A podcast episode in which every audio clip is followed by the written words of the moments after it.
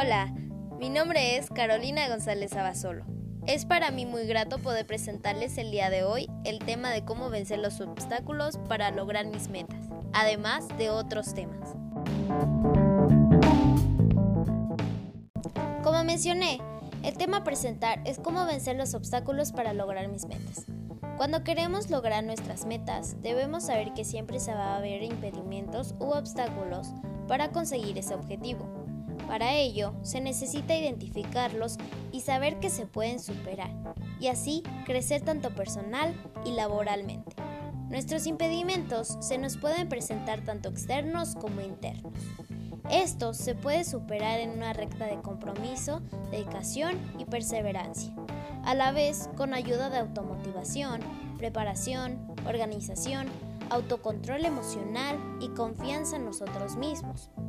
Para ello, es necesario ser realistas en nuestras metas, reconocer que una gran parte de lo que nos sucede es el resultado de nuestras decisiones y conductas. No dejes que demás personas se interpongan en tus objetivos. No somos perfectos, pero sí podemos mejorar. Atrévete a salir de tu zona de confort, reconoce tus temores y enfréntalos. Disfruta del sabor del éxito y del momento.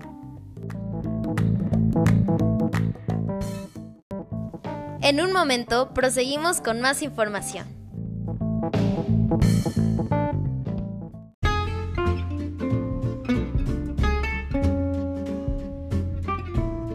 Zacatlán, o mejor conocido como Zacatlán de las Manzanas, un lugar donde descansan las nubes y donde la naturaleza es libre.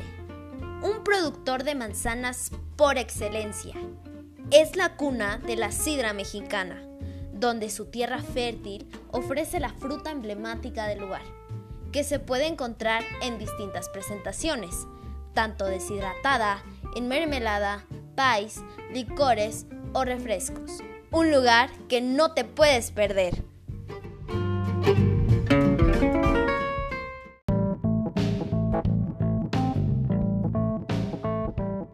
Y estamos de vuelta.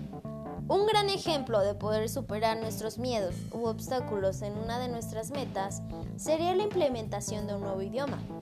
La lengua está asociada a diversos aspectos, tanto como la biodiversidad, la memoria, la educación o la tecnología. Y hablar un segundo idioma tiene muchos beneficios, entre ellas el poder hablar, comunicarse, mejorar las oportunidades laborales y ventajas cognitivas. El dominio de otro idioma, además del materno, hoy en día se ha vuelto imprescindible para poder destacar tanto laboral como personalmente. Pero además es una oportunidad muy grata de poder interactuar, aprender y descubrir otras culturas. Es ahí la importancia de aprender una lengua indígena, que tiene un elemento de identidad central, que forman parte de la historia y tradiciones de los pueblos que las hablan. Con ellas atraen oportunidades tanto académicas como sociales que ayudan a participar en diferentes aspectos de la sociedad. Hemos llegado al final de este podcast. Como vimos, es algo primordial vencer nuestros obstáculos y tenernos confianza para llegar a lo que nos proponemos con dedicación, al igual que la implementación de un nuevo idioma o lengua indígena. Espero te haya gustado el tema y puedas tomarlo en cuenta. Vive la vida y sé feliz. Adiós.